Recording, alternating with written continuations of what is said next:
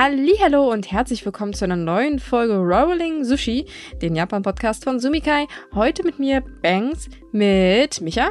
Moin. Und Matze. Servus. Ja, wieder eine Woche rum, wieder viel passiert. Äh, ja, vielleicht nicht so viel wie sonst, aber ja, die Japaner, die haben wieder mal für eine Menge Schlagzeilen gesorgt, so wie immer. Sonst wären ja, wir auch arbeitslos, ne? Ja, das kommt noch erschwerend hinzu. Wäre doch irgendwie schade, nichts mehr auf einmal mit Japan zu tun. Oh Gott, das wäre ein Traum.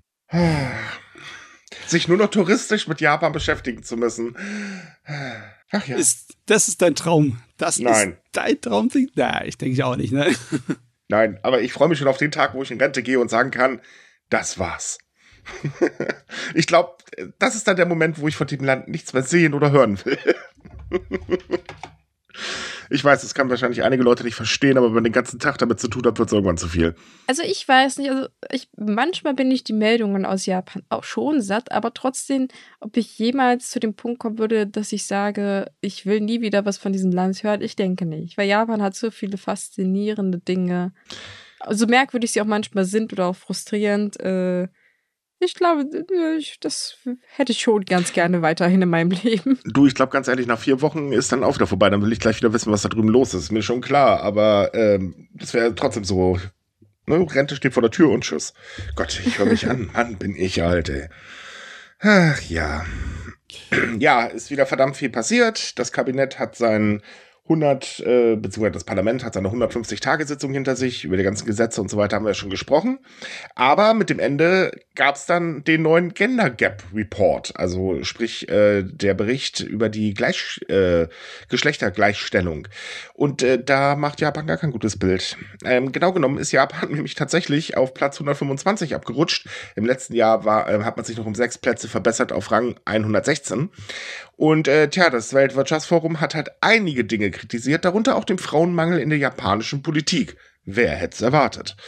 Ähm, kam nicht ganz so gut. Äh, übrigens, Deutschland hat äh, Platz 6 und ist damit unter den G7-Staaten führend.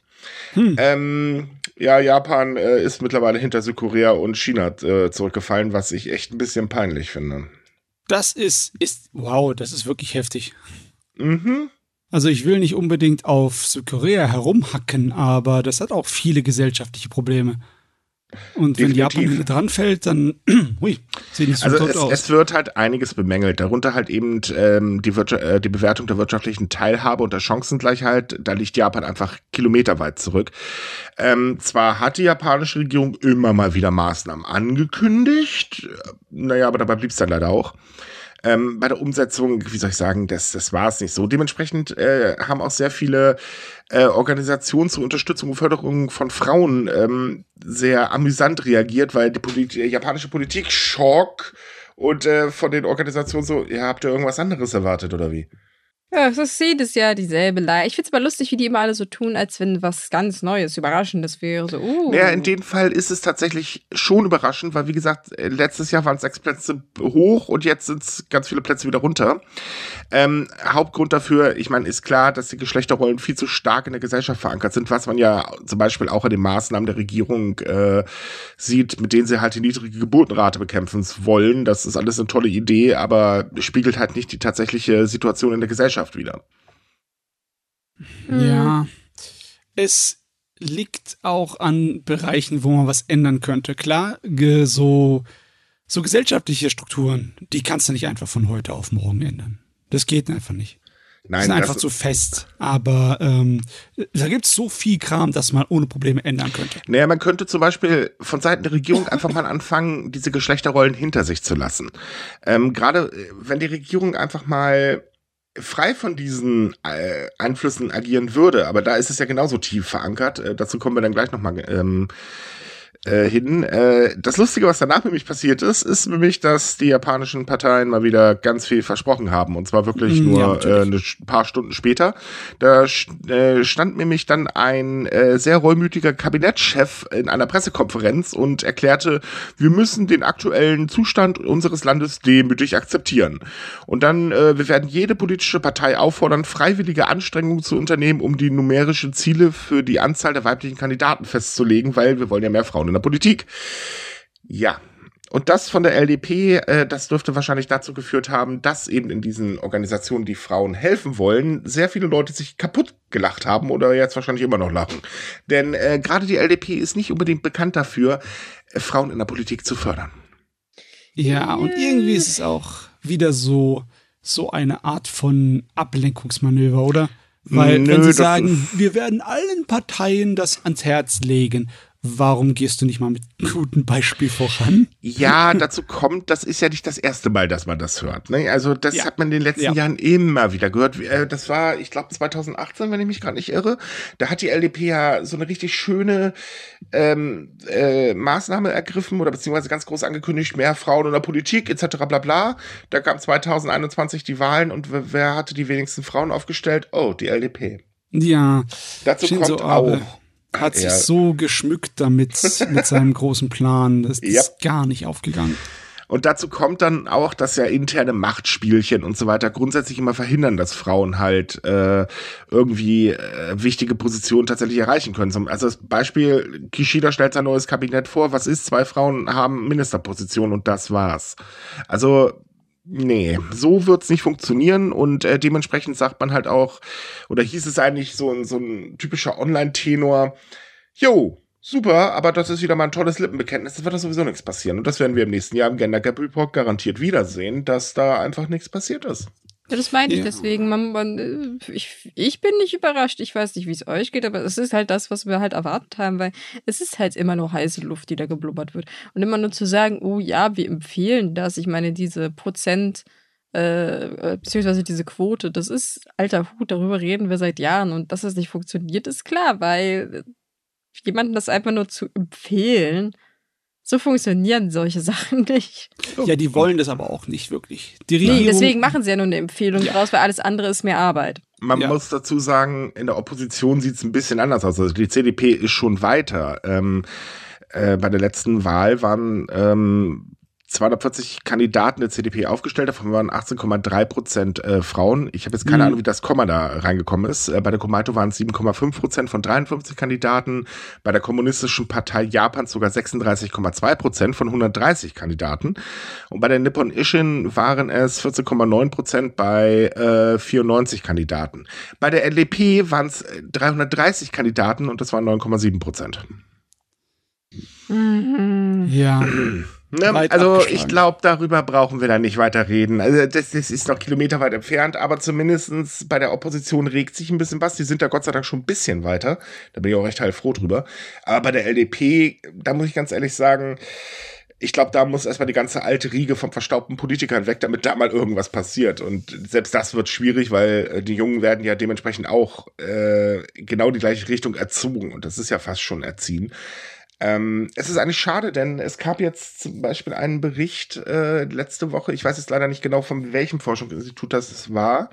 Da wurde aber festgestellt, dass wenn Frauen zum Beispiel ähm, sehr gut in Chefetagen vertreten sind, dann ist ein großes Unternehmen viel flexibler und macht viel mehr Gewinn, weil einfach ähm, andere Strategien erarbeitet werden ähm, und man die üblichen Pfade verlässt und das tatsächlich funktioniert. Na, wer hätte das erwartet? das hat, Oh, wow. ja, das hat aber nichts nur mit Geschlecht zu tun. Das hat damit zu tun, dass die Frauen, die es in solche Führungspositionen schaffen, was drauf haben müssen und generell meistens jünger sind. Ne? Yep. Und das daher kommen die neuen und innovativen Energien äh, und Ideen von Leuten, die halt was drauf haben und jünger sind. Ne? Ähm, das wurde, glaube ich, in dem Bericht gar nicht so äh, zusammengefasst. Wie gesagt, ich habe, das ist jetzt auch nur eine Radiomeldung gewesen, die ich äh, hier gerade wiedergebe. Ich habe den Bericht selber nicht gelesen. Mhm. Ähm, aber trotzdem, es ist, zeigt ja schon mal, naja, vielleicht sollte man doch mehr Frauen einsetzen. Es ist übrigens nicht der erste Bericht, der das sagt. Es gab auch einen Bericht, der äh, kam blub, 2021 raus. Der hat halt zum Beispiel bestätigt, dass Frauen in der Politik einen ziemlich guten Job machen. Ähm, okay, Klammer auf, außer deutsche Politik, Klammer zu. Ähm, äh, also, naja, nicht alle unsere Politikerinnen sind schlecht, das sollte man dazu sagen. Es gibt nur ein paar sehr komische Damen darunter. Ähm, aber ähm, tatsächlich ist es so, ähm, dass zum Beispiel bei Verhandlungen ähm, die grundsätzlich besser dann ablaufen. Und äh, man sollte vielleicht wirklich mal überlegen, dass man halt gerade in der Politik diese Geschlechterrollen endlich mal beiseite kegelt. Weil die haben da nichts zu suchen. Punkt fertig aus. Vielleicht einfach das Große und Ganze mal im Auge behalten. Ja, die haben grundsätzlich, finde ich, in unserer Gesellschaft äh, nicht zu suchen. Ja, das also natürlich ist nicht nur auch, der klar. Politik, aber grundsätzlich, äh, ich denke, wir wären einfach in vielerlei Hinsicht besser dran, vor allem Japan, wär, Stichwort Fachkräftemangel, äh, wenn man einfach mal da drüber hinwegschaut. Aber das ist sehr schwer, weil, wie wir ja schon öfter betont haben, ist das leider kulturell sehr tief verwurzelt. Und da kann man halt nicht einfach mit den Fingern schnippen und das von heute auf morgen ändern. Das ist sehr viel Arbeit und die will sich halt keiner machen. Richtig. Ja. Also Ach ich wette Gott. mit euch, im nächsten Jahr reden wir wieder drüber. Und nein, das ist jetzt keine Drohung, uns wird es auch nächstes Jahr geben. Weil, äh, wenn Japan nicht irgendwann Insolvenz anmeldet und dicht macht oder, weiß ich nicht, einverleibt wird von China, nee, nee, so lange gibt's uns. So, äh, es gab aber noch einen anderen Bericht äh, diese Woche und das ist dann mal der Bericht zur nachhaltigen Entwicklung, wo ja im Prinzip auch logischerweise, äh, es verzahnt sich so ein bisschen mit dem Gender Gap Report. Und äh, naja, auch da ist Japan abgerutscht, nämlich von Platz 19 auf Platz 21. Tada! Äh, kleiner Fun Fact, Deutschland liegt in diesem Bericht übrigens auf Platz 4 und die USA auf Platz 39. Ähm, das äh, muss man dazu sagen, diese nachhaltige Entwicklung hat sich ja die Regierung bekanntlich ganz groß auf die Fahne geschrieben. Es gibt ja so Pläne für grüne Transformation und so weiter, Frauenförderung, Blasolz, blub. Äh, Ja, das äh, klappt aber alles nicht wirklich. Also als Beispiel. Bei den Punkten Gleichstellung der Geschlechter, verantwortungsvoller Konsum und Produktion, Klimaschutz, Leben äh, unter Wasser und Leben am Land hat man jeweils die schlechteste Bewertung bekommen. Hm. Hm. Ähm? Moment, geht noch weiter. In den Punkt Menschen und äh, menschenwürdige Arbeit und Wirtschaftswachstum den zweitniedrigsten Wert. Ui. Und Ähm, ja. Pressefreiheit, darüber reden wir mal lieber gar nicht. Also, es ist manchmal schon sehr seltsam, weil öfters ertappe ich mich dabei zu denken, du schwatzt hier so viel über Japan, aber kann es sein, dass du da irgendwie auch mal falsch liegst? Im Großen und Ganzen bestätigt aber einfach nur hier auch die internationale Einschätzung von Japan, das, was wir immer kritisieren an dem Land. Es geht in vielen Bereichen einfach, entweder stagniert oder es geht rückwärts fast schon. Ne? Also eigentlich könnte man langsam denken, wir entwickeln uns allgemein all- langsam wieder zurück. Äh, pass mal auf, so in fünf Jahren krabbeln wir wieder auf den Bäumen. ähm, Nein, aber äh, tatsächlich ähm, sind es vor allen Dingen, es ist ja die Regierung, das muss man ja mal ganz ehrlich sagen. Es ist ja grundsätzlich so, ähm, die Regierungen schlagen weltweit einen anderen Ton an. Ähm, es hat sich irgendwie alles so in den letzten Jahren ein bisschen verschärft. Es gibt ja ähm, ich nenne sie jetzt mal Kritiker, obwohl es in meinen Augen eigentlich Schwachköpfe sind. Äh, ich sag mal, dieser Trumpismus oder wie sich das schimpft, ähm, so, es gibt halt nur noch das eine Radikale dagegen oder das eine Radikale dafür, aber irgendwo so die Mitte ist ein bisschen abhanden gekommen, also die wirkliche Mitte.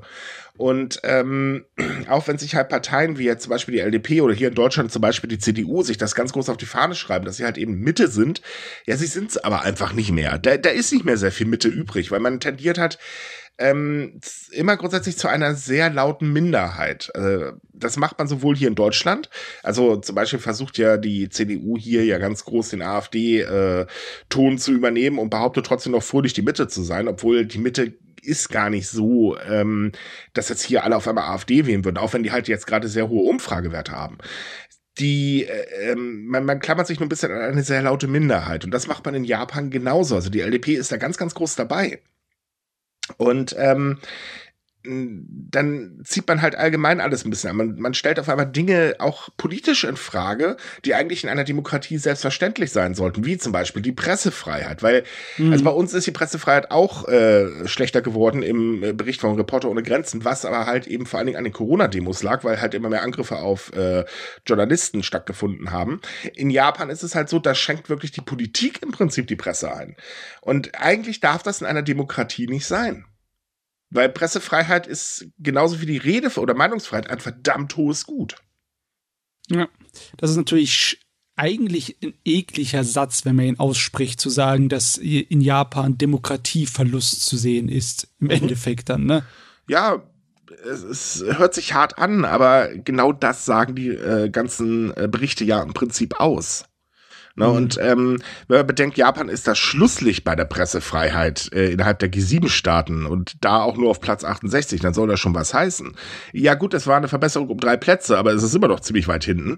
Ja. Und ähm, wenn man halt eben bedenkt, ähm, äh, dass halt äh, ich sag mal, da, da kreuzt sich das Ganze ein bisschen mit Traditionen und äh, vor allen Dingen wirtschaftlichen Interessen. Die spielen da halt ganz groß mit, äh, auch diese, diese Pressefreiheit zum Beispiel einzuschränken. Und das geht halt von der Politik aus, weil Wirtschaft, Wirtschaft, Wirtschaft. Das ist ja sowieso das, was man immer hört. Die Wirtschaft hier, die Wirtschaft da. Der Mensch spielt immer nur noch eine untergeordnete äh, Rolle. Und äh, bei der japanischen ähm, Regierung ist das zum Beispiel auch ganz extrem. Da steht der Mensch erstmal an zweiter Stelle. Bei allen Maßnahmen, zum Beispiel gegen Corona, stand der Mensch immer an zweiter Stelle. Es ging immer in erster Linie um die Wirtschaft. Und genau so wurde das wohlgemerkt auch formuliert. Also da hieß es nicht, wir müssen die Menschen und die Wirtschaft schützen. Nein, wir müssen die Wirtschaft und die Menschen schützen. Ähm, ich weiß, das hört sich jetzt hier alles ziemlich, äh, wie soll ich sagen, so, so, wow, total links und so weiter. Aber leider ist es halt wirklich die Realität, dass das ähm, genau so wird ja im Prinzip von der Politik kommuniziert. Und das ist echt schlimm. Und das sollte eigentlich nicht sein, wenn man es genau nimmt. Ja, Wirtschaft ist wichtig. Punkt. Brauchen wir nicht drüber reden. Äh, aber ich glaube, die Bevölkerung auch. Also. Eine Wirtschaft ja. kann nicht funktionieren, wenn es keine Menschen gibt, die für sie äh, praktisch arbeiten. Genau. Richtig. Wirtschaft geht nur mit Menschen. Ich meine, ein ganzes Land geht nur man mit muss, Menschen. So, man, darf eine, ja. man darf auch eine ganz wichtige Sache nicht vergessen. Es gibt ja auch noch diesen Generationskonflikt. Auch da nehmen wir uns Japan wieder ungemein. Ähm, die jüngeren Generationen haben halt eine andere Wertevorstellung vom gesamten Leben. Also da, da spielt zum Beispiel die Arbeit nicht mehr so einen hohen oder hat nicht mehr so einen hohen Stellenwert. Das ist auch nachvollziehbar, weil die Welt wandelt sich. Das ist einfach normal. Und anstelle zu sagen, okay, dann müssen wir mal gucken, wie kommen wir denn hier auf einen Nenner? Wie finden wir denn hier gemeinsam einen Weg? Ja, was macht man? Man stellt sich hin, die Jugend ist doch hier nur faul. Ne? Und das sieht man auch in Japan ganz stark. Das ist so, ähm, die Menschen oder viele Menschen würden gerne zum Beispiel Homeoffice arbeiten. Das ist bei uns so, das ist in Japan so. Wirtschaft stellt sich dagegen, Regierung stellt sich dagegen, auch wenn man halt erst sagt, ja, wir fördern das, aber man macht das immer nur so halbherzig und ignoriert damit eigentlich den Wunsch der jüngeren Bevölkerung. Ja. Ähm, das ist halt einfach ein Fehler. Dieser Generationskonflikt ist auch totaler Schwachsinn. Man, man könnte gemeinsam eigentlich an einer schönen Zukunft arbeiten, äh, nur man macht es irgendwie nie. Das ist, das ist, ich meine, Generations das so einfach, ne? Ja, wahrscheinlich. Generationskonflikt gab es ja logischerweise auch früher schon in unterschiedlicher mhm. Form. Aber man kann schon sagen, dass im Moment sich die Fronten etwas verhärtet haben. Ja. Ich meine, ich könnte mich zum Beispiel nicht erinnern, dass groß irgendwelche besonderen Wörter ge geklüngelt wurden, ne, für die bestimmten Seiten, ne. Du bist diese Generation oder du bist diese mhm. Generation, ne. Das war nie so wirklich besonders wichtig.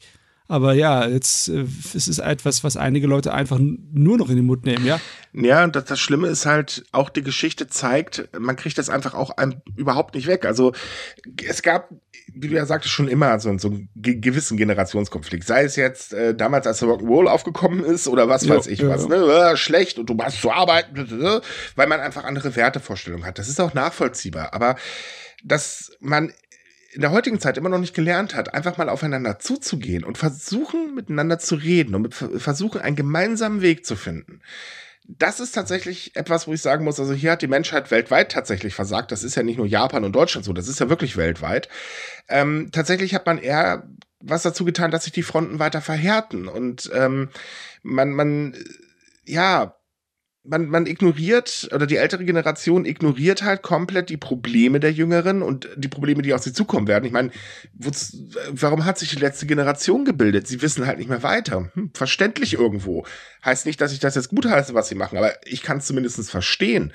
Ähm, man könnte sich auch hinsetzen mit den Reden, aber es wird ja erstmal kategorisch größtenteils jetzt abgelehnt, weil, na, wir gehen jetzt härter vor. Das hat jetzt heute zum Beispiel gerade unser ähm, äh, Bayern Seppel äh, gesagt, wie heißt er, äh, Markus Söder, nein, wir gehen konsequent davor. Ja, Nachricht vor drei Tagen, hey, Bayern trocknet gerade fröhlich aus. Hm, vielleicht sollte man doch eventuell mal drüber nachdenken, zumindest was zu tun. Aber nein, das Problem wird ignoriert und die Jüngeren werden nicht ernst genommen. Und in Japan ist es halt so, ähm, das Leben ändert sich. Klar, man will nicht mehr die ganze Zeit arbeiten, man möchte auch ein bisschen mehr Spaß haben und vor allen Dingen auch mehr für sein Leben tun können. Nachvollziehbare Forderung, muss ich ganz ehrlich sagen. Ähm, und auch da denken ja viele Menschen auch Richtung Klima.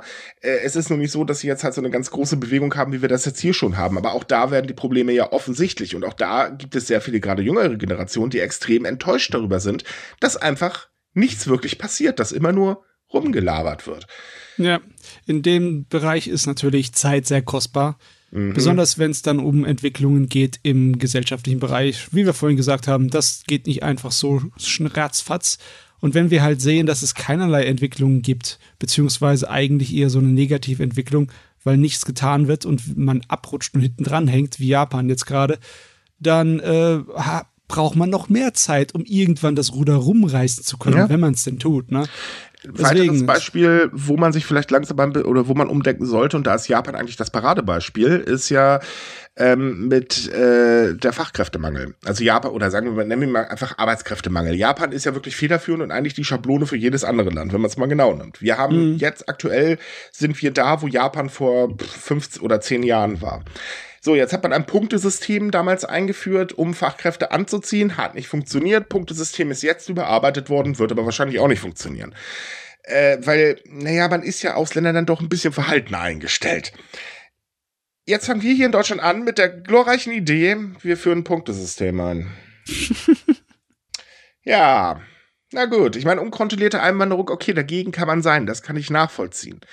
Äh, wobei, sorry, aber wenn wir die Länder zerstören, dann wundert, also, oder Konsum die Länder zerstört, dann wundert mich das ehrlich gesagt auch nicht, weil jeder will natürlich ein schönes Leben haben, verständlicherweise.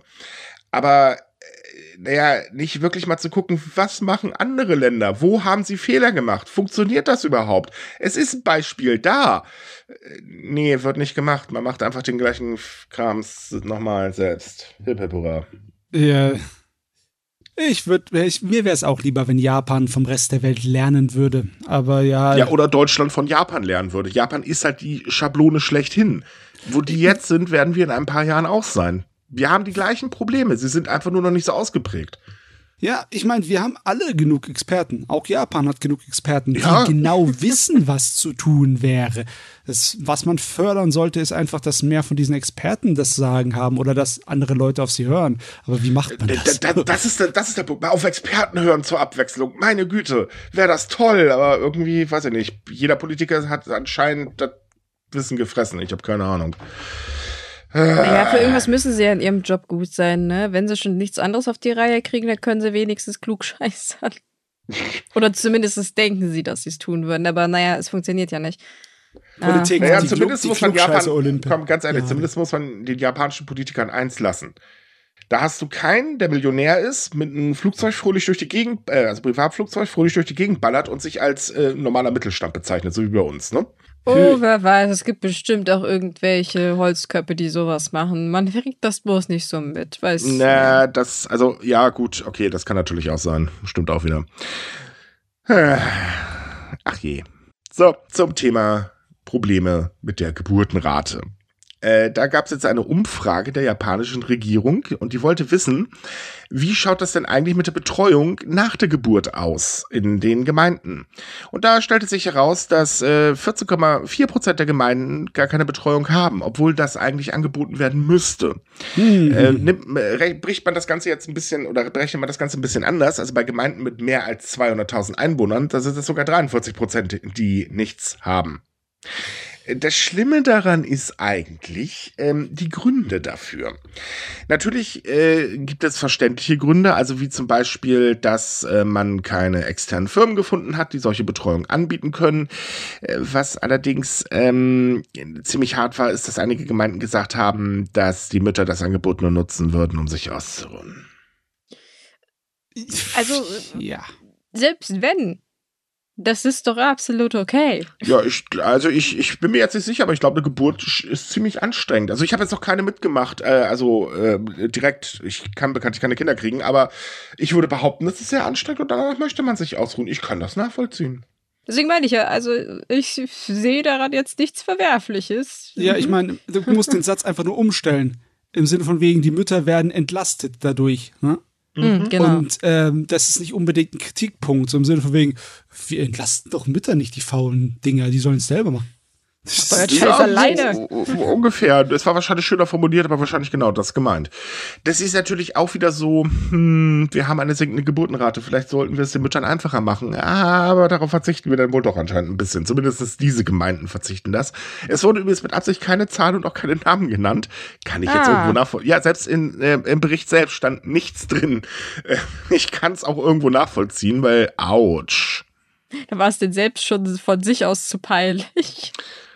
Ja, wahrscheinlich. Also wir reden hier immer noch über fehlende Infrastruktur, ne? Wenn also nichts Auch, da ja. ist. Ne? Es ist nicht so, dass ähm, klar, ein Wirtschaftszweig hat sich nicht von alleine gebildet, aber das gehört eigentlich auch in den Bereich von fehlender Infrastruktur und dafür ist eigentlich definitiv Regierung verantwortlich. Ne? Richtig, dementsprechend soll jetzt auch, oder will die neue Behörde für Kinder und Familien, die hat ja im April aufgemacht, ähm, die sogenannten Richtlinien überarbeiten, um halt auch den Anspruch auf Betreuung zu vereinfachen. Äh, Problem ist halt, wenn keine Betreuung angeboten wird, da kann man nichts vereinfachen, da ist einfach schlicht und ergreifend nichts da. Ja. Äh, Es könnte so einfach sein. Wirklich ganz einfach. Aber nee. So, und jetzt das Kuriose an der Geschichte ist, die japanische Regierung kümmert sich ja momentan um das Problem, äh, Hust. Äh, Ja, sorry, falls ihr jetzt anfangt zu lachen, ich lache innerlich mich auch gar kaputt. Man hat ja nicht umsonst den Children's Future Strategy Police äh, ausgerufen, also sprich, ähm, Plan, dass man halt eben ähm, Familien mehr Geld gibt und die Betreuung verbessert und da wirklich irrsinnig viel Geld reinpumpt. Ähm, das sind irgendwie so drei Billionen Yen oder irgendwie sowas waren das oder mehr als drei Billionen Yen. Aber dieses Problem wurde gar nicht erfasst in dieser Politik. Ja, das habe ich mir nämlich auch gerade in meinem Kopf gedacht. Ja, wenn du schon so Probleme hast mit dem Nachwuchs in Japan, dass da sowas nicht gesehen wurde, das zeigt ja eindeutig, dass sich damit nicht wirklich ernsthaft beschäftigt wurde. Weil ich bin mir Genau. hundertprozentig sicher, dass die japanischen Experten darüber Bescheid wussten. Äh, ja, wenn äh, eine Umfrage kommt ja erst raus, wenn halt eben alle Daten gesammelt sind und auch wirklich alles bearbeitet, dann wird das nochmal weitergegeben. Und äh, dann weiß es die Regierung und sechs Wochen später erscheint es in der Regel online. Also sprich, ja, es war bekannt und innerhalb dieser sechs Wochen wurde übrigens diese äh, diesen äh, bis, äh, innerhalb dieser sechs Wochen wurde übrigens auch das Maßnahmenpaket vorgestellt. Aber trotzdem, ich bin mir sicher, da wurde, war vorher auch schon, da wusste irgendjemand bestimmt Bescheid, dass es Garantiert. da was fehlt. Weil es bei solchen Löchern, bei der Größenordnung, dann ist, wird es nicht. Ja, es kam vor ein paar Wochen ja erst ein Vorschlag einer Kommission raus, die halt eben diese Betreuung auch verbessern wollte. Und vor Ja. allem gerade, wenn jemand, also ich sag jetzt mal, äh, psychische Probleme zum Beispiel nach einer Geburt hat, ähm, dass da neue Kriterien für Hilfe ähm, äh, ergriffen werden oder aufgebaut werden sollen, damit man halt besser helfen kann. Und ähm, ja, das, das war vor äh, acht Wochen, wenn ich mich gerade nicht irre. Also auch da gab es ja schon durchaus Leute, die es halt das Problem zumindest erkannt haben. Ähm, man muss dazu sagen, es gibt auch Gemeinden in Japan, die machen das wirklich großartig. Also äh, da hatten wir ja drüber gesprochen, dass zum Beispiel ja. eine Stadt ähm, zu den Eltern hinfährt, ihnen ähm, äh, benötigte Produkte gibt, aber gleichzeitig auch kontrolliert, ob es dem Kind halt gut geht. Das sind halt so Maßnahmen, da muss man sagen, wirklich Hut ab. Es gibt auch eine Stadt in Japan übrigens, die schafft, hat es tatsächlich geschafft, äh, als einzige Gemeinde die negative Geburtenrate umzukehren. Ja. Ne? Also, das sind alles so, man hat ja positive Beispiele. Warum guckt man da nicht hin? Ah, Also wenigstens hat diese Sache eine positive Sache, äh, das Positives an sich, und zwar das ist, dass jetzt ist Aufmerksamkeit darauf gefallen. Ne? Mhm. Jetzt ist es auf jeden Fall mal lauter durch die Gegend gegangen. Ja, und jetzt ist halt die Frage, ob hoffentlich auch was passiert. Wünschenswert wäre es ja, weil es muss ja unweigerlich jetzt irgendwas passieren. Langsam. Weil sonst äh, hat Japan wirklich ein ziemlich großes Problem, was sie dann auch wirklich nicht mehr so schnell Aber- lösen können, wenn überhaupt. Wir wissen ja, die japanische Regierung richtet sich mehr nach Umfragen. Das ist bei Kishida bekanntlich sehr beliebt. Hat man zum Beispiel gemerkt bei der Sache mit der Vereinigungskirche. es kam eine Umfrage raus. Kishida hat seine Meinung schlagartig wieder geändert. Yay. Äh, Dann kam eine neue Umfrage äh, raus, zehn Minuten später, und die Meinung war schon wieder anders. Aber naja, gut, egal. Und äh, jetzige Umfragen sagen halt, die Probleme mit dem My-Number-System sind äh, gewaltig ein Problem, weil dadurch verliert die Regierung gerade mal wieder ihre Zustimmung. Äh, Deswegen wird das Problem wahrscheinlich schneller bearbeitet, denn äh, es kam ja jetzt schon wieder dazu, dass es Probleme gab. Was diesmal? haben Sie, haben Sie spontan so Feuer gefangen, die Karten?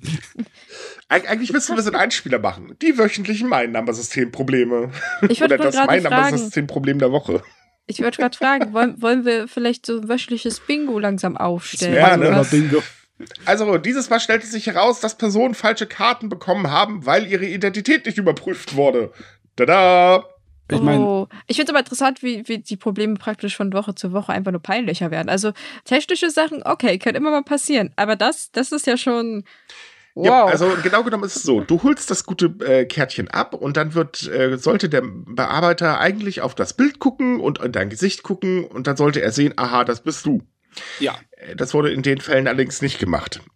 Ähm, Äh, gut, es ist nichts Schlimmes okay. passiert. Tatsächlich wurde bloß äh, beim Einkauf mit den Karten Punkte gesammelt. Das ist ein Bonusprogramm, das hat die Regierung mal eingeführt, um Akzeptanz äh, dieses Systems in der Bevölkerung zu erhöhen. Das ist so vergleichbar mit, äh, ähm, wie heißt das? Payback, glaube ich. Ja. Ähm, aber äh, ja, gut, dafür wurde es halt genutzt. Ansonsten Gott sei Dank nichts passiert, aber es ist trotzdem ganz schön peinlich. ja, ich meine, wenn ist- man es- das man- nicht abgleicht und du hast Mhm. zwei Personen mit dem gleichen Namen, äh, gleichen dann wenigstens andere Sachen ab, wie das Geburtsdatum oder so. nein, gar nicht Ah, tatsächlich. Das hat tatsächlich, äh, nee. Das Ding ist, also man kann das ungefähr so mit unserem Personalausweis vergleichen. Also ihr geht hin, holt euren Personalausweis ab und bekommt auf einmal einen ganz anderen. Bab. Merkt es nicht, weil ihr Äh. guckt euch das Ding nicht an. So, kann ja vorkommen. Aber man darf eigentlich sowas ja nicht einfach rausgeben. Das ist ja, also das ist, ist ja eine Katastrophe. Oh Gott, oh Gott, oh Gott. Ja, juhu. Also Ja. ich, ich, ich habe da auch nicht hundertprozentigen Durchblick. Wird dieses My-Number-System von derselben bürokratischen Apparaten verwaltet, die sonst so verantwortlich sind für die ganzen Sachen wie Ausweis und ähm, ja, Ja. Reisepass und etc. in Japan? Weil Äh, nein, nein, nein, nein, nein, nein. Nein, weil davon hören wir nämlich nicht in den Nachrichten von wegen, dass Japan da Pannen hat ohne Ende. Ähm, nee, da hört man aktuell nur, dass die Ausstellung ein bisschen länger dauert, weil die gerade ein bisschen überlastet sind, weil irgendwie jeder neuerdings einen Reisepass haben will. Naja, das Ähm, ist aber nichts Neues. Das ist in Deutschland auch nicht anders, dass Nein, die das ist in Behörden Deutschland überlastet sind. das definitiv nicht. Das war auch klar, dass das irgendwann passiert, aber äh, nee, tatsächlich ist es halt so, diese ganzen Pannen, ähm, es sind ja Daten, die werden halt von der Regierung oder von der Regierungsstelle natürlich eingegeben, dass es da dann, wenn Menschen Daten eingeben, auch mal zu Fehlern kommen kann. Das ist jetzt, weiß Gott, nicht ungewöhnlich. Ne? Also wenn ich das den ganzen Tag machen muss, dann kann ich mich nach drei Stunden auch nicht mehr konzentrieren. Ähm, aber dass man halt das System von vornherein nicht wirklich so hingebastelt hat, dass man gesagt hat, okay, wir versuchen zumindest so viel Pannen wie möglich zu vermeiden und dann halt sowas passiert. Ah, Das tut schon weh, weil man muss ja bedenken, diese Karte ist ja, ähm, ja, sie gibt halt einfach Zugang zu fast allen. Krankenversicherung, bald Bankdaten, Führerschein, Ersatz soll es ja bald sein und so weiter. Da darf sowas nicht passieren. Im Prinzip ist die Karte die eigentliche Identität des Menschen. Und äh, ja, ja, wenn ich dann einfach eine Karte von jemand anderem kriege, ai, ai, ai, ai. Hm. Das ist im Prinzip so frei nach dem Konzept We fuck around and then found out, was aber bei solchen Systemen nicht gemacht werden sollte. Nein, bist du das, man kommt doch eine Erfahrung Sache. damit hat. Äh, letzte Woche hat ja der japanische Premierminister, weil, wie gesagt, die Zahlen seiner Umfragewerte sind ja runtergekachelt, angekündigt, er will jetzt alles Mögliche automatisieren, damit halt diese Fehler in der Eingabe nicht mehr passieren. Aber bei der Ausgabe, sind wir jetzt mal ehrlich, da sitzt nun mal ein Mensch. Das kannst du nicht automatisieren. Das geht nicht. Oh, oh, oh, sag das nicht, Mika. Sag das nicht, Micha. Da kommen sie jetzt an mit ihren Ideen für Künstliche Intelligenzen, die das abgleichen mit Namen und Gesichten etc. Ja, das ich mein, weckt natürlich wahnsinnig viel Vertrauen, wenn das eine künstliche Intelligenz übernimmt, die aktuell noch so viele Fehler macht wie nichts Böses. ja, ja, aber theoretisch ist es nicht unmöglich, ne? Weil diese Naja, Bilderkennung also- und alles, das ist alles machbar. Ähm, es stellte sich diese Woche auch heraus, dass die Fälle von den Menschen, die halt ähm, durch diese Fehler ihre ähm, Kranken äh, äh, Krankenhauskosten selber zahlen mussten, weitaus höher sind übrigens als die Regierung angegeben hat. Ähm, und es wird mittlerweile gefordert, dass dieses System, das halt die Krankenversicherungskarte komplett im Prinzip äh, von der My Number abgelöst wird, bitte gestoppt wird. Das hast du überall in jedem Medien gelesen, das wird in den Foren diskutiert, das wird gefordert und gefordert. Ja, was sagt die Regierung? Äh, nö, wir machen das weiter, wir wollen das so. Punkt. Auch wieder so ein schönes Beispiel wie, hört doch mal aus Volk nur so ganz nebenbei. Ich meine, ihr habt da noch so ein paar Leute rumsitzen. Ähm, ich weiß nicht. Hm? Also das System war ja von Anfang an extrem unbeliebt. ja, Ähm, das ist klar, ja. insbesondere, weil auch der Datenschutz ist halt so eine Sache. Japan und Datenschutz ist nicht so, naja, wie soll ich sagen, ähm, das Beste. Kleiner Funfact, da gab's, äh, kam übrigens äh, diese Woche eine Studie raus, die so besagt hat, dass vor allen Dingen die äh, Behörden nicht wirklich viel für Datenschutz tun und ziemlich fahrlässig mit Daten umgehen. Das weckt Ach. das Vertrauen erst recht. Und sich dann hinzusetzen und dieses System trotzdem durchzudrücken, obwohl es wirklich fehlerhaft ist. Au, das tut weh.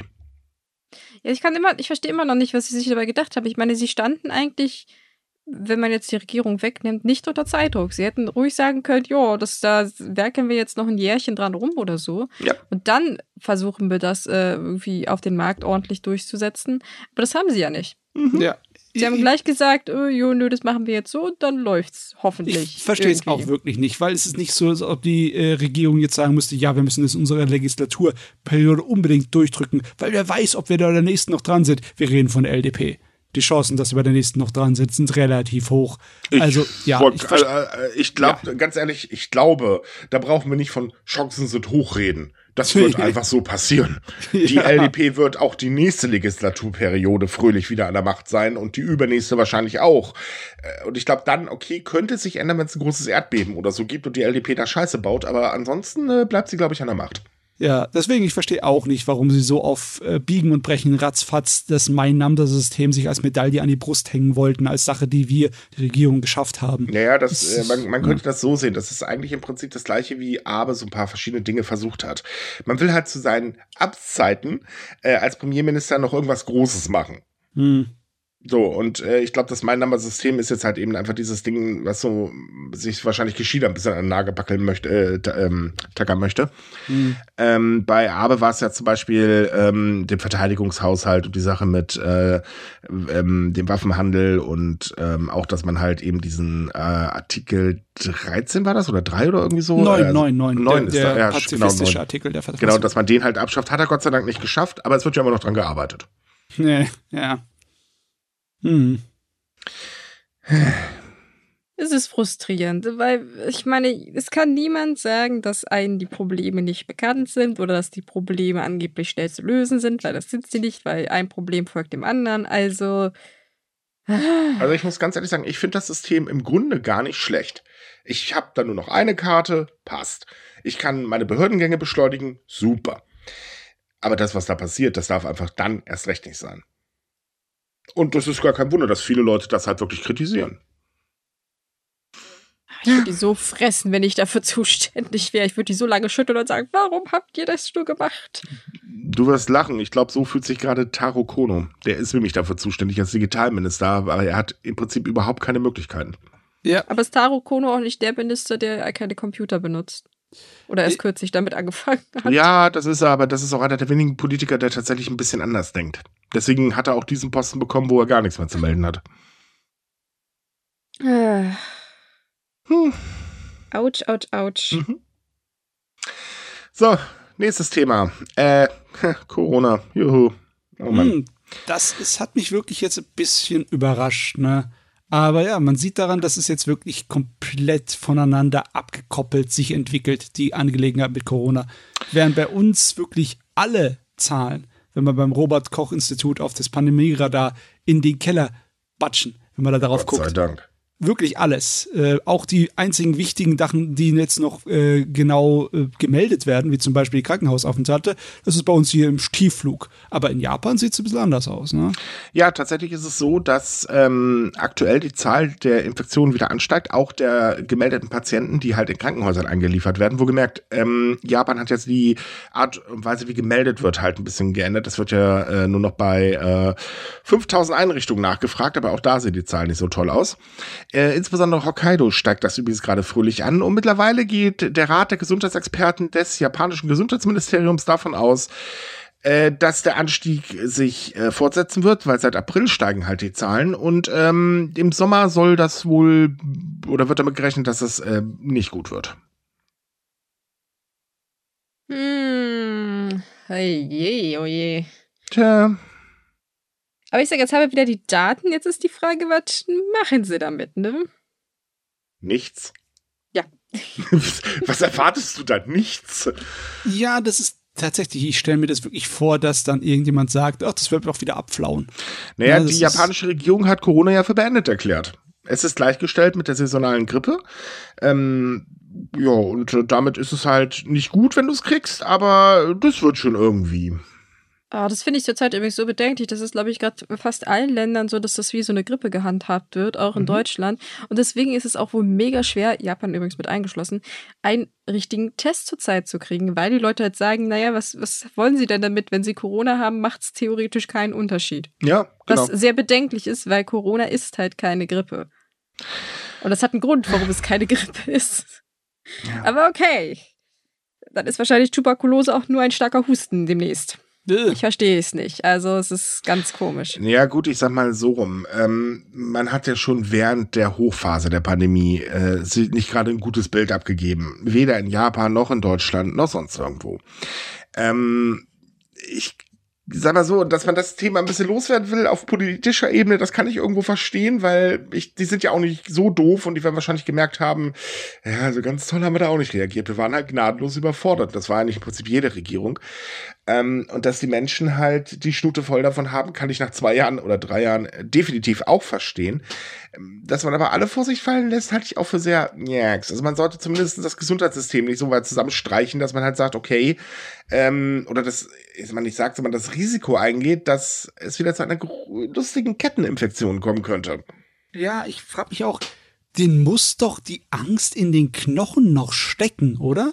Besonders mhm. wenn man halt wie die LDP so äh, darauf ist, dass der Wirtschaft es gut geht. Und jetzt gerade in der Phase von wirtschaftlicher Erholung dann noch. Äh, hat man doch gemacht. Ja, man hat, man hat auch alles dafür getan. Man hatte das Virus runtergestuft. Fertig. Damit ist die Sache vom Tisch. Ja. Ja, Weißt du, es ist genauso, wenn du einen äh, hungrigen, wilden Löwen vor deiner Tür hast und dann sagst, ich habe die Tür angelehnt, ist doch alles in Ordnung. Das ja, im Prinzip kannst du das, ist das ein wunderbarer Vergleich, aber ungefähr genau, ist das, wow. ja. Hm. Was ich ja schon mal gefragt habe, war, ähm, wie weit Japan sich eigentlich mit den Langzeitfolgen, also zum Beispiel mit Lang Covid beschäftigt hat. Weil dazu, ja, ja, weil wir haben selbst haben dazu keine Meldungen. Ich glaube, es gibt auch zurzeit keinerlei Statistiken aus den entsprechenden Ministerien. Und das ist, denke ich, etwas, was die komplett übersehen, weil also es wird extreme Langzeitfolgen definitiv für den Arbeitsmarkt geben. Ähm, mhm. Es gibt tatsächlich Privatinstitute, die sich die Situation anschauen, aber da kann man halt die Daten nicht verifizieren. Das ist ein bisschen schwierig. Mhm. Äh, deswegen haben wir noch nicht darüber berichtet. Ähm, ich warte jetzt eigentlich auch nur noch drauf, dass vielleicht eventuell das Gesundheitsministerium mal reagiert, aber da warte ich wahrscheinlich noch sehr lange drauf. Ja, weil vor allem halt ja junge Leute, Leute, zumindest ist es in Deutschland, wie gesagt, wir können nicht zu Japan sagen, weil wir keine Zahlen dazu haben, aber dass besonders junge Leute Langzeitschäden davontragen. Und wenn man junge Leute aber braucht, um den Arbeitsmarkt am Laufen zu, äh, die Quatsch, die Arbeitswelt am Laufen zu halten, äh, ist es sehr schwierig, wenn man dann mhm. mit der weiteren Krankheit halt umgeht, als wenn es, wie gesagt, nichts weiter als ein leichter Schnüpfen sei, was es nicht ist, wie mhm. gesagt. Aber gut, mal sehen, wann Japan da auf die Schnute fällt. Ne? Also, liebe Leute, tut mir einen Gefallen. Wenn ihr nach Japan reist, in absehbarer Zeit, macht es genießt es, aber bitte achtet ein bisschen auf die Zahlen. Ja, ja. Und, und schützt euch. genau, schützt euch, testet euch oder wie auch immer. Ja. Ist immer sicherer, weil Covid ist halt leider wirklich noch nicht zu Ende. Naja, allgemein generell lieber Vorsicht als Nachsicht, ne? Weil das wenn man den Scheiß Punkt. einmal hat und dann wirklich äh, für die nächsten Monate mehr oder weniger wabbertes Gemüse im Bett ist, dann hat man vom nächsten Japan-Urlaub auch nicht mehr viel. Das ist leider wahr. Eben. So, aber Thema beiseite, weil tut mir leid, ich kann es momentan auch nicht mehr hören. Ähm, was auch daran liegt, dass ich ja die ganze Zeit das Thema bearbeitet habe. Ist es mir einfach über. Nee, danke. So, ähm, jetzt mal ein Thema, das Studierende betrifft. Und ich finde das ziemlich heftig, äh, denn ähm, Japan hat in seiner Selbstmordstatistik neue Kritikpunkte eingebaut. Äh, ähm, also sprich, Japan untersucht jeden Selbstmord und versucht zu ergründen, warum eigentlich. Und dann wird das halt katalogisiert. Und da gibt es jetzt neue ähm, Kriterien und darunter Probleme mit der Rückzahlung des Studienkredits. Und das ist in der aktuellen Selbstmordstatistik tatsächlich das erste Mal drin. Und laut dieser Statistik haben sich mindestens mindestens zehn Menschen im vergangenen Jahr genau aus diesem Grund das Leben genommen. Dazu muss man dazu sagen, die Dunkelziffer ist wahrscheinlich höher, sagt auch jeder Experte. Denn sehr, sehr, sehr, sehr, sehr, sehr viele Menschen haben tatsächlich ein wahnsinniges Problem damit, ihre Studentenkredite zurückzuzahlen. Äh, aus verschiedenen Gründen wohlgemerkt. Ähm, äh, zum Beispiel, wenn man halt eben nicht so einen Job bekommen hat, wie man gehofft hat, ähm, gekündigt wurde und so weiter und so weiter. Das sind ja alles äh, Belastungen. Und wenn man bedenkt, dass äh, in einigen Fällen sich der zurückzuzahlende Betrag auf rund 10 Millionen Yen summiert, also 64.307 Euro, das ist schon ordentlich. Da zahlt man wirklich ordentlich ab. Ja, das ist natürlich oh, ein ja. Ausnahmefall auch. Es ist in Japan generell weitaus weniger teurer als zum Beispiel im Land wie Amerika. Ja. Also während Amerika wirklich du ein richtig feines Auto kaufen kannst mit für das, was ein Studium kostet, das ist oft irgendwie zwischen 40 und 60.000 Dollar. dann ist es in Japan meistens so vielleicht ein Viertel davon oder ein Drittel davon. Es ist natürlich eine, immer noch eine gute Stange Geld mhm. ne? und das ist auch nicht einfach so mal fertig abzubezahlen in einem Jahr oder so. Aber trotzdem, es ist, äh, es ist nicht so extrem heftig, nur damit man den Vergleich im Kopf behaltet. Ne? Das stimmt. Die Organisation Projekt zur Streichung von Studienkrediten hat im vergangenen Jahr eine Umfrage unter Personen durchgeführt, die die Studienkredite aktuell abbezahlen oder ihn bereits vollständig bezahlt haben. Und da gaben etwa 30 Prozent der rund 2700 Befragten an, dass sie bereits äh, mit der Rückzahlung im Kredit äh, im Verzug geraten sind. Ähm, und einige Personen gaben auch an, dass sie äh, tatsächlich zwischenzeitlich mal mit den Gedanken gespielt haben, sich das Leben zu nehmen. Und das ist echt heftig. Ähm, es kommt dazu, dass halt die Regierung viel zu wenig gerade für diese Menschen tut. Ähm, man hat zwar schon ähm, einige ähm, äh, Maßnahmen mittlerweile ergriffen. Aber für Menschen, die aktuell im Zahlungsverzug sind, ja, da ist, äh, das ist irgendwie komplett wieder mal an allen vorbeigelatscht. Es ist halt wirklich eine schwierige Situation. Die Belastung hat jetzt auch aufgrund Corona deutlich zugenommen, weil mhm. ja Studentenjobs sind weggebrochen. Und eigentlich hatte ja die Regierung mal versprochen, dass es gerade halt Leuten mehr geholfen wird, die halt aus ärmeren Verhältnissen kommen indem sie halt zum Beispiel die Studienkredite, die Rückzahlungen halt reduzieren oder verlängern, whatever. Aber dass es halt auch Leute gibt, die halt danach in so eine Situation rutschen könnten, weil, wie du gerade gesagt hast, vielleicht sie den Job verlieren oder nicht den Job bekommen, den sie sich erhofft haben oder was auch immer. Es kann ja immer was passieren. Ja. Äh, und das, die hat man halt noch null einbezogen bisher. Aber auch wahrscheinlich aus dem Grund, weil es bisher gar keine Statistiken dazu gab, wie ernst die Situation für diese Menschen eigentlich ist. Weil ich Richtig. meine, wenn man, wenn man äh, als Lösung für dieses Problem nichts anderes sieht, als sich selbst das Leben zu nehmen, dann sind diese Menschen wirklich in einer äh, meist für sie hoffnungslosen Situation. Das, ja, vor ja allen Dingen ist es halt so, viele haben auch gesagt, ähm, dass sie eben äh, diese Möglichkeit erwogen haben, damit halt eben, wenn sie äh, zahlungsunfähig sind, zum Beispiel nicht der Bürger zahlen muss, also Familie und so weiter. Mm. Das ist ja in mhm. Japan auch sehr weit verbreitet. Ähm, es ist aber halt einfach so, das ist auch ein bisschen wieder das Versagen innerhalb von der äh, Hochzeit der Pandemie ähm, der Regierung halt widerspiegelt. Das Problem ist eben, ähm, ja, die Wirtschaft hatte zu kämpfen und ja, es sind haufenweise Jobs weggebrochen und so weiter und so fort. Eigentlich hätte man mal auf die Idee kommen können, oh, was machen eigentlich die Studierenden, die jetzt gerade ihr Geld zurückzahlen müssen? Weil, wie gesagt, die Maßnahmen sind ja da. Äh, sie gelten halt noch nicht so lange. Und ähm, das ist halt eben einfach das Problem, dass man diese äh, Menschen wieder komplett vergessen hat. Mm, leider. Ja. Das entblößt natürlich die Löcher in den japanischen sozialen Schutzschirmen und Rechnungsschirmen, die da sind. Ne? Und da gibt es ja einige, leider Gottes. Es gibt einige, auch wenn sie sehr klein sind. Ja. N nennen wir sie mal halt Regenschirmchen. ja. Das Problem ist halt, dass die Regierung tatsächlich, ähm, was äh, die sozialen Leistungen angeht, auch in letzter Zeit da mehr abgebaut hat als aufgestockt. Ne? Ja, wie war doch die Aussage, ähm, wir haben jetzt eine hohe Inflation und äh, werden aber die Sozialsachen äh, nicht anheben, da haben die Menschen halt Pech gehabt. Äh, hm. Dazu dann auch noch äh, übrigens im Mai ist der Ker ist die Kerninflation um äh, 4,3 Prozent waren das? Nee, äh, 3,2 Prozent, Entschuldigung, äh, gestiegen.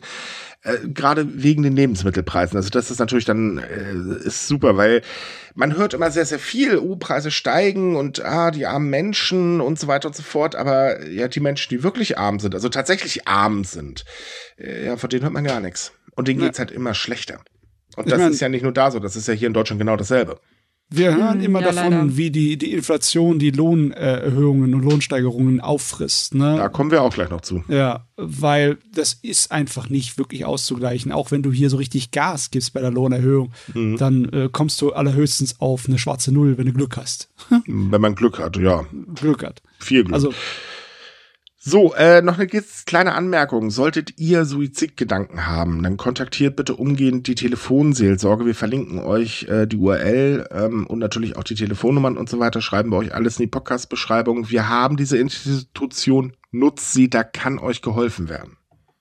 Oder zumindest ein Weg gezeigt werden, wie ihr Probleme lösen könnt. Natürlich haben die nicht komplett Lösungen parat, aber sie können euch helfen. Ihr müsst da nicht alleine durch. So, weil du gerade sagtest, die Löhne werden von der Inflation gefressen. Das werden sie nämlich tatsächlich. Ähm, es ist nämlich so, dass der Verbraucherpreisindex äh, im April um 3,4 Prozent äh, deutlich damit gestiegen ist und deutlich auch über das Ziel der Bank of Japan von 2 Prozent Inflation liegt. Ja, äh, wenn man jetzt allerdings gegenhält, dass große Unternehmen die Löhne in Japan um circa 4 Prozent erhöhen wollen oder beziehungsweise schon getan haben, das ist ja alles jetzt gerade erst so in der Mache, ja, dann ist das natürlich blöd. Und äh, wenn man bedenkt, dass kleine und mittlere Unternehmen gesagt haben, ja Leute, wir können nicht erhöhen, macht die Situation auch nicht besser. Dementsprechend, tja, die Lohnerhöhung wird halt aufgefressen. Hm. Und damit wird übrigens auch das gewünschte Wachstum der Wirtschaft verhindert.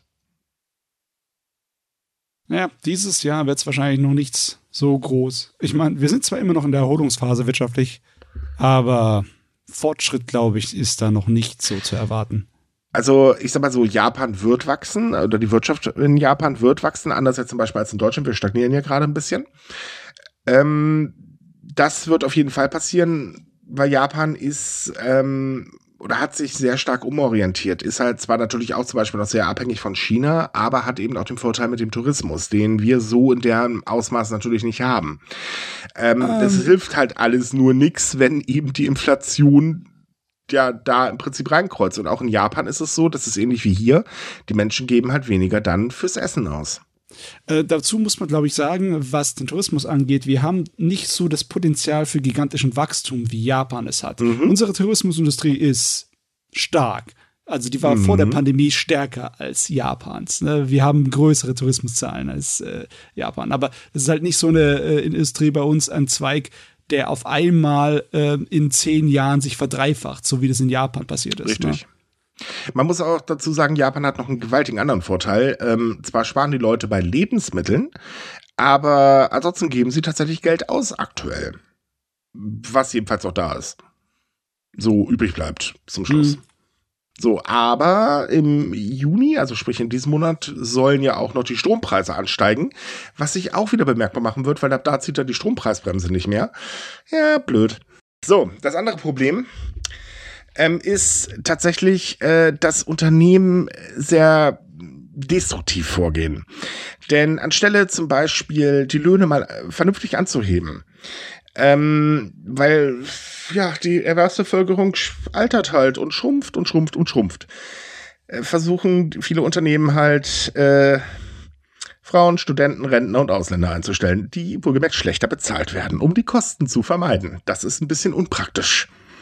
Ja, sowieso die ganze Art und Weise, wie äh, Firmen im Moment einstellen, da ist der Wurm drin. Ja. Ich meine, man kennt aus dem Internet die Extrembeispiele, dass dann irgendwie so ein Stellenangebot herkommt von wegen, wir brauchen einen Programmierer, äh, hauptsächlich erst jung, irgendwie 20 bis 25 Jahre, damit du schön belastbar bist, aber du musst 10 Jahre Berufserfahrung mitbringen. Ja, ich meine, irgendjemand hat da Mathematik vergessen. Ne? Ja, so ein bisschen. So extrem ist es in Japan generell nicht. Entschuldigung, aber ja. Ja. Aber ja, ich weiß auch total, was du meinst. Da steht immer so Berufseinsteiger und dann steht drin, ja, bitte fünf, fünf Jahre Erfahrung in dem und dem und dem und Bereich. Und am besten sollst du das Thema auch dreifach studiert haben, aber ich, nicht über 20 sein. Ich hatte genau diese Diskussion gestern mit einem befreundeten ähm, äh, Chef, der eine kleine Firma betreibt, der genau sowas formulieren wollte. Der hat es auch nach dem zehnten Mal nicht begriffen, dass das nicht funktioniert. es ist so herrlich.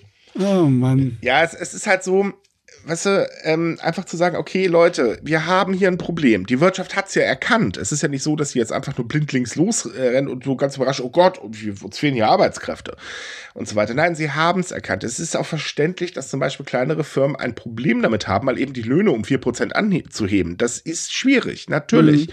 Vor allen Dingen, weil viele Firmen auch immer noch ähm, die erhöhten Kosten nicht an Kunden weitergeben können.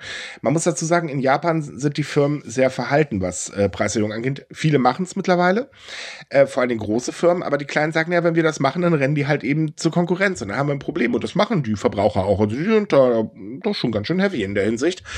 Ähm, aber sich dann darauf zu konzentrieren, zu sagen, naja, dann sehen wir ja zu, dass wir schlechter bezahlte Leute einstellen. Also ab da hört es dann irgendwo ein bisschen auf. Ja, das, das ist also, komplett in die falsche Richtung rein.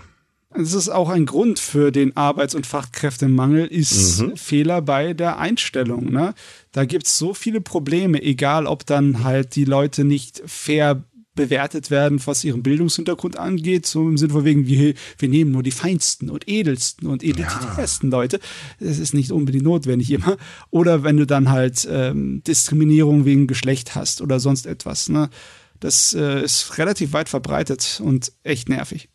Ja, dazu muss man auch sagen, in Japan haben ja die Löhne jahrelang stagniert. Also sprich, mhm. es gab zwar moderate Lohnerhöhungen, aber die waren wirklich sehr moderat und eigentlich lächerlich. Ähm, ich meine, jetzt vier Prozent sind jetzt umgerechnet auch nicht wirklich gerade viel. Das muss man auch mal ganz ehrlich sagen. Und ähm, man, man hat sich halt eben davor gesträubt. Gut, es gab auch keine Massenentlassung, das muss man dazu sagen.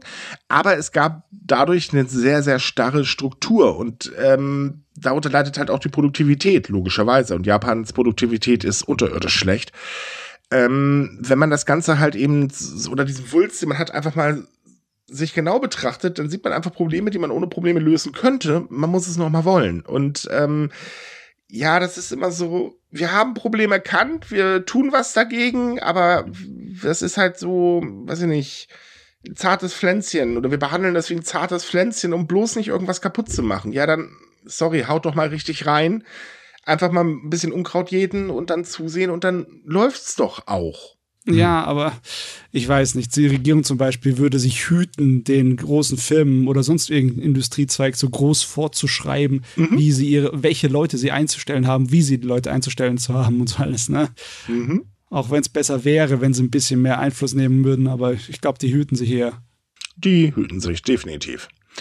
So, äh, nächstes Thema. Ähm, Japan hat ja bekanntlich immer sehr viel Premium-Obst.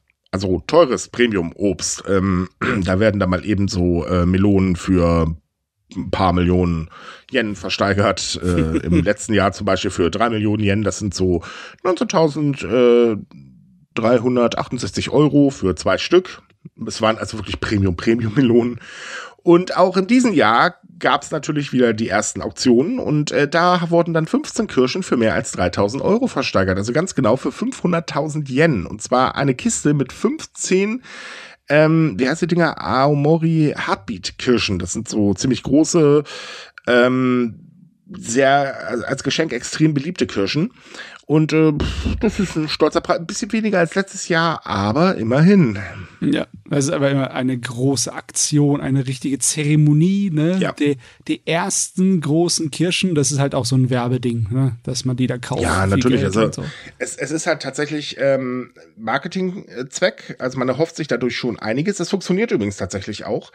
Ähm, und man möchte ein bisschen natürlich auch äh, die ähm, Bauern zum Beispiel damit ein bisschen unterstützen, so Dank aussprechen etc. bla, das ist so eine kleine Tradition. Und äh, ja, da kommen immer saftige Preise ähm, bei rum. So, warum wir das erzählen, weil das ist ja nichts Besonderes, ist nämlich, dass es vor paar Tagen davor nämlich ein Diebstahl vom 5 Kilo Premium-Kirschen gab. Es ist nämlich so, dass diese Heartbeat-Kirsche ähm, ja im Prinzip abgelöst werden soll durch eine Neuzüchtung. Die Entwicklung hat mal so ganze 20 Jahre gedauert oder sogar ein bisschen mehr. Und die sollte dieses Jahr das ganz große Debüt feiern. Und da kostet dann auch mal eben eine Kirsche tatsächlich 1000 Yen. Das sind 6,74 Euro ähm, 74, äh, 47. Ja, und da sind dann fast 5 Kilogramm mal fröhlich gestohlen worden. Jo. Was für extrem viel Frustration übrigens gesorgt hat. Ist übrigens nicht der erste Diebstahl. Ein paar Wochen vorher gab es schon mal einen. Äh, das ist so faszinierende Meldungen aus Japan, die es jedes Jahr gibt. Übrigens auch mit anderen Früchten, also Pflaumen, Erdbeeren, also alles Mögliche. Alles, mhm. was teuer ist, auf gut Deutsch, zumindest in Japan. Und äh, ich finde es immer wieder faszinierend, dass die innerhalb einer Nacht eine halbe Plantage praktisch leer räumen können und niemand davon was mitkriegt. Die werden, glaube ich, so gut wie nie geschnappt. Also als äh, äh, Beispiel, äh, bereits Anfang des Jahres wurden äh, vier Kilo der Sorte Sato Nishiki gestohlen und da liegt übrigens der Marktpreis mal eben ganz kurz bei 12.000 Yen. Das sind so 77 Euro. Mhm. Der jetzige Marktpreis von den aktuell geklauten Liebesgut sind 100.000 Yen. Das sind so 646 Euro. Ui, ui, also, ui, ui, ui. Ich weiß ja, dass es im wirklichen Leben überhaupt nicht so funktioniert wie im Film. Aber stellt euch mal vor, so eine zwielichtige kleine Kantine, so eine Bar, wo sich halt so äh, Diebe und alles treffen. Und dann fragt der eine den anderen, ja, was machst denn du so? Und ich sagte, ich klau Kirschen. Harter Stoff, Mann. Harter Stoff. ja. Übrigens, äh, auf den äh, Diebstahl, den du gerade angesprochen hast mit der Obstplantage, der war 2020 und da wurden mehr als 150 Kilogramm Kirschen geklaut.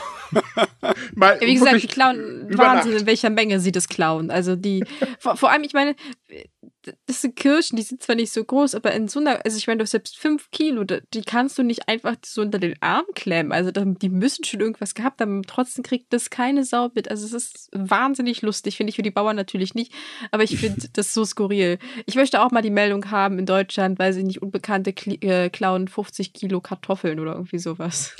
Äh, solche Meldungen gibt es tatsächlich auch, aber die findest du nur im Regionalteil irgendeiner ja, Lokalzeitung. Aber nicht, ja, ich meine, Kartoffeln sind jetzt auch nicht so teuer. Also ich glaube, haben wir in Deutschland überhaupt so ein teures Premium-Obst? Ich, ich, ich glaube, Spargel nicht. würde sich lohnen, aber das ist jetzt auch nicht Premium. Premium ist es halt nur, dass Spargel irgendwie mit der Zeit immer teurer wird. Ja, und abgesehen davon wird auch immer unbeliebter. Also insofern, aber wow. Ui, hoffentlich bringen wir niemanden jetzt auf blöde Gedanken. Nein, liebe Leute, bitte nicht einfach irgendwas von den Feldern mitnehmen. Denkt dran, da hängt immer ein Bauer dran, der dafür ganz schön viel schuftet. Mhm. Ja, aber nee, anscheinend so dieses Thema Super Premium Obst ist auf Japan beschränkt. ja, äh, das, äh, ich meine, das ist aber auch äh, wirklich sehr, das ist so wieder landestypisch eigentlich. Ich meine, äh, teilweise auch, wenn man ähm, in solchen Obstläden reingeht, da wird man bedient, als würdest du eine ganz teure Uhr kaufen. Das ist aber sehr lustig mit anzusehen. Aber ich habe mir ja sagen lassen, zum Beispiel, es gibt ja diese, diese sehr großen Weintrauben, ich glaube, die heißen Muskat, Muskattrauben. Ich bin mir Keine nicht Ahnung. sicher die sollen wirklich, also das, dagegen soll das, was wir hier in Deutschland haben, der absolute Schrott sein. Also die, die Früchte haben auch durchaus einen Grund, warum sie Premium heißen, weil sie sollen wirklich extrem gut schmecken. Ob der Preis trotzdem gerechtfertigt ist, ist wieder eine andere Sache, aber ich sag mal so, sie haben durchaus einen Grund, warum sie sich Premium nennen dürfen. Hm. So, kommen wir jetzt zu unserem letzten Thema.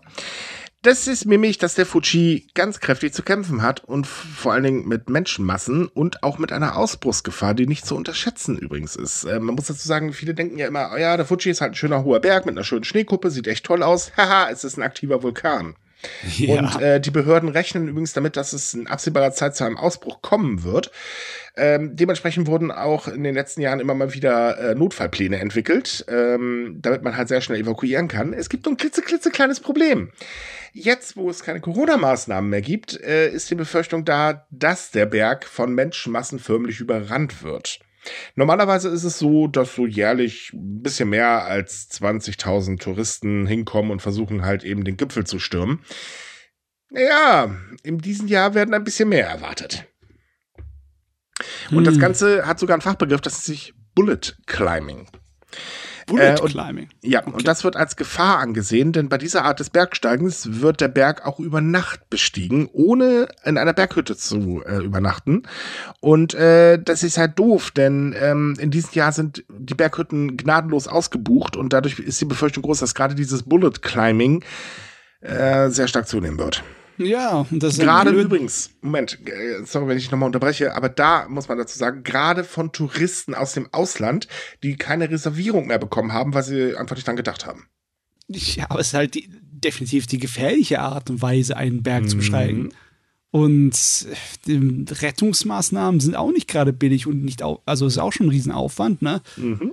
Da kann ich mir vorstellen, dass die da ächzen und sagen, meine Güte, das ist, äh, kommt nur Arbeit. Außerdem müllen Touristen den Berg auch zu. Das ist ja. tatsächlich in der letzten Zeit ein immer größeres Problem. Ähm, es ist so, dass äh, die UNESCO mittlerweile schon dazu geraten hat, dass man halt eben äh, die äh, Zahl der Touristen begrenzt. Das fordern übrigens auch tatsächlich mittlerweile Gemeinden, die um den Berg herumliegen, dass halt eben ein Besuchermanagement eingeführt wird. Ähm, man hatte das auch mal überlegt, dass man halt eben eine Steuer oder eine Sondersteuer einführt, die halt Touristen bezahlen müssen, damit sie den Berg hochkraxeln, um halt eben Maßnahmen zu bezahlen, wie zum Beispiel den Berg sauber zu halten, äh, Prävention und natürlich Rettungseinsätze bezahlen, die ja auch nicht gerade unbedingt äh, weniger geworden sind. Man ist davon allerdings diesen Jahr noch nicht so überzeugt. Äh, aktuell werden Wanderer halt gebeten, 1000 Yen zu zahlen, das sind so 6,40 Euro, damit halt eben äh, man die Sachen bezahlen kann. Aber es ist halt eben einfach nur so, bitte, bitte mach doch. Man muss es noch nicht tun. Uff, okay. So, die Erhebung dieser sogenannten Eintrittsgebühr soll halt kommen. Nur wann ist halt eben die Frage. Das 2021 wurde das das erste Mal erwogen, aber äh, das ist halt noch nicht passiert. Ja. ist natürlich dann also im Endeffekt nichts passiert, weil Nee. wenn du es nicht festgelegt hast, dann bringt's auch nichts. Und Kennt ihr diese, diese ähm, Instagram-Bilder, diese ganz tollen? Und wenn du dir das dann Realität anschaust, ist alles so proppenvoll. Das kann man sich hier ungefähr genauso vorstellen. Ja, das ist genau wie mit äh, dem Mount Everest. Ah, Wir ja, denken ja. immer so, oh ja, großer Berg, da klettern nicht so viele Leute drauf. Oh, da hast du richtige Warteschlangen. Also du stehst da auf dem Berg auf den Stau. Es sind kilometerweise Müll, weil die alles Mhm. hinwerfen, weil ja, ist jetzt nicht unbedingt die beste Gegend, um zu sagen, wow, ich schleppe meine Sauerstoffflaschen wieder runter. Aber trotzdem, und das Problem, dass der Fuji das jetzt auch hat, äh, ist nicht überraschend, weil aus irgendeinem Grund Bergsteigen in den letzten Jahren wirklich ein toller Trendsport geworden ist. Ich weiß Ja, nicht warum. und Was man auch übrigens daran sieht, dass ja die Zahl der Leute, die, äh, die gerettet werden müssen aus den Bergen, vor den Corona-Zahlen enorm angestiegen sind in Japan. Also das Leider war richtig übrigens- ein Problem. Leider übrigens auch die Menschen, die gestorben sind, weil sie es eben versucht haben, aber weder Erfahrung noch äh, Hilfe noch richtige Ausrüstung hatten. Ja, das ist das, das unterschätzen halt viele, gerade weil es halt so Social Media nice ist, ne? Bildchen auf dem Bergchen machen, Mhm. ist halt cool. Aber äh, ja, man sollte das erstens auf keinen Fall unterschätzen. Man sollte nicht bei der Ausrüstung sparen und eine Pause mehr machen ist manchmal besser als eine weniger. Man sollte es vor allen Dingen halt nicht unterschätzen. Das kann man gar Definitiv. nicht äh, häufig äh, genug betonen. Ein Ausstieg zum Gipfel des Fuji ist verdammt anstrengend und ist nicht für jedermann was. Also unterschätzt das bloß nicht. ja, und bei der ganzen Sache ist die Ausbruchgefahr noch nicht mal mit eingerechnet. Nö, die kommt dann noch hinzu. Ja. Also es ist halt tatsächlich so, ähm, dass äh, man wirklich davon ausgeht, dass der Berg in absehbarer Zeit halt in die Luft fliegen wird. Natürlich kann man jetzt keine genauen Daten oder so äh, geben, so, weiß ich nicht, Dienstag, der 38., äh, der 31. bla, wird er halt in die Luft fliegen. Man geht aber wirklich davon aus und dementsprechend hat man halt ähm, im März einen neuen grundlegenden Evakuierungsplan festgelegt. Äh, das Problem ist, bist du während eines Ausbruchs auf einen Berg, äh, denn ähm, viel Glück. Ja, Hm. ich meine, das muss beim Fuji kein gigantischer Ausbruch sein. Da muss keine große giftige Gas- und Rauchwolke da den Hang herunterjagen. Da muss auch nicht unglaubliche Mengen an Lava da rauskommen. Aber auch ein kleiner Ausbruch reicht schon vollkommen. Also, mit Gewö- äh, Rollbrocken und mit Erdbeben und allem. Ne? Das Richtig. Das letzte Mal brach der Fuji übrigens in 1707 aus und damals hielten die Eruptionen ganze 16 Tage lang an und hinterließen im heutigen Zentrum von Tokio eine etwa 4 Zentimeter dicke Ascheschicht. Das zeigen historische äh, Aufzeichnungen. Mhm. Ja, das ist schon trotzdem eine Hausnummer. Ja. Ja. Also vorsichtig sein, bitte. Gut. So, und jetzt übergebe ich an Matze, denn Matze hat wieder die Monatsvorschau. Ja, dann gebe ich mal ein kleines bisschen Gas. Es ist heute Gott sei Dank überschaubar, aber es ist trotzdem noch einiges los, besonders in Freien, ne, bei den Veranstaltungen. Da ist zum Beispiel am 9. Juli die Japon-Duld Nummer 17 in Bayern, in der alten Kongresshalle in München. Da kostet die Tageskasse 15 Euro. Am 21. bis 23. Juli ist die Anime-Messe in Babelsberg. Die ist in Potsdam. Und die hat dieses Jahr besonders eine kleine Weltpremiere. Da ist nämlich das Studio Maho Films, die ihre neue Fantasy-Serie dort prämiert. Da kommen die ersten paar Episoden von diesem, ähm, ja, ähm, Playthrough, through, äh, ähm, äh, Certain Dudes in, also es ist ein Virtual Reality MMO Fantasy Anime. Hm. Dessen Namen wir einfach nicht aussprechen können. Ja, es es ist so ein typischer Light Novel Gerät. Das ist ewig Ah. langer Titel und ich habe, ich, ich, ich versuch's das gar nicht. Am selben Wochenende ist der COS Day 2023 in Frankfurt im Nordwestzentrum. Da kostet das Wochenendticket 34 Euro. Äh, auch noch an dem Wochenende, wenn jemand mal Lust hat auf nicht so gigantische Menschenmassen, weil das werden die Anime-Messe und der COS Day auf jeden Fall anlocken. Da gibt es das Natsumatsuri, das Sommerfest im japanischen Kulturinstitut in Köln. Dort ist der Eintritt frei. Sehr, sehr empfehlenswert von meiner Seite. Ich bin dieses Jahr auch wieder da. Es ist klasse. Und als letztes, am 29. Juli haben wir die Comic- und Manga-Convention in Oberhausen im Kongresszentrum. Dort ist der Eintritt 6 Euro, auch eine kleinere Angelegenheit. So, im Fernsehprogramm haben wir diesmal gar tatsächlich wenig. Wir haben nur zwei Sendungen, die sich äh, mit AR Japan beschäftigen. Einmal am 14. Juli in HR Japan, Asiens wilder Osten. Und dann äh, am 26. Juli die Reihe Wildes Japan und zwar dann Folge 1 bis 3. In Wildes Japan geht es äh, besonders um die einzelnen äh, Inseln von Japan. Da wird jeder äh, extra bearbeitet in jeder Folge. Und in äh, Asiens Wilder Osten geht es um die, ja, den Unterschied zwischen Stadt und Land in Japan. Dann Netflix hat diesmal relativ zugelegt. Juli ist ziemlich vollgepackt. Wir haben eine Menge Anime dabei. Zum einen mal am 5. Juli äh, kommt dann meine ganz besondere Hochzeit, was im Englischen My Happy Marriage heißt, was im ja, Ende der Edo-Zeit spielt von Japan. So Anfang 20. Jahrhundert, Ende 19. Jahrhundert. Dann am 12. Juni, äh, Juli haben wir den zweiten Teil der zweiten Staffel von Record of Ragnarok. Am 13, äh, 15. Juli haben wir Beyblade Burst Quad Drive. Was für schöne Titel. Am 26. Juli haben wir die zweite Staffel von Bucky Hanma. Das ist eine Menge Prügel-Anime dieses Monat dabei. Und am 31. Juli haben wir Bastard, der Gott der Zerstörung, Staffel 2, der Fantasy-Anime, der also in Deutschland auch als Manga ziemlich gut verkauft hat. Wir haben eine Realfilmserie dabei, das ist am 13. Juli Burn the House Down, was ein Krimi ist. Ein oh, Krimi-Thriller. Hört sich interessant an, der mhm. Titel. Bei den Büchern haben wir diesen Monat äh, einen Reiseführer von Wolfgang Beckmann, der am 1. Juli rauskommt. Der heißt Keine Angst vor Japan. Das fand ich ein spaßiger Titel. Allein schon deswegen wollte ich ihn hier aufnehmen. Der erscheint beim Mana Verlag. Und am selben Tag erscheint ein Fachbuch für die Interessierten, und zwar von Linda Glave und Helmut Wagner, Der wirtschaftliche Aufschwung Ostasiens. Das ist natürlich das Wirtschaftswunder, auch in Japan mitgenannt. Aber Südkorea und China gehören auch dazu. Also logischerweise, wenn man wirtschaftlich die ganze ostasiatische Sphäre sich betrachten muss, kann man die zwei nicht ignorieren. Geht nicht. Und als letztes erscheint am 10. Juli von Shichiro Fukusawa die Narayama-Lieder. Das ist eine, das ist alte japanische Legende in eine moderne Erzählung verpackt. Es geht um ein kleines Dorf hoch in den Bergen, wo das Leben ziemlich hart ist. Und es ist äh, angeblich ein wunderbares Werk. Das erscheint beim Unionsverlag und hat sehr viel Lob bekommen.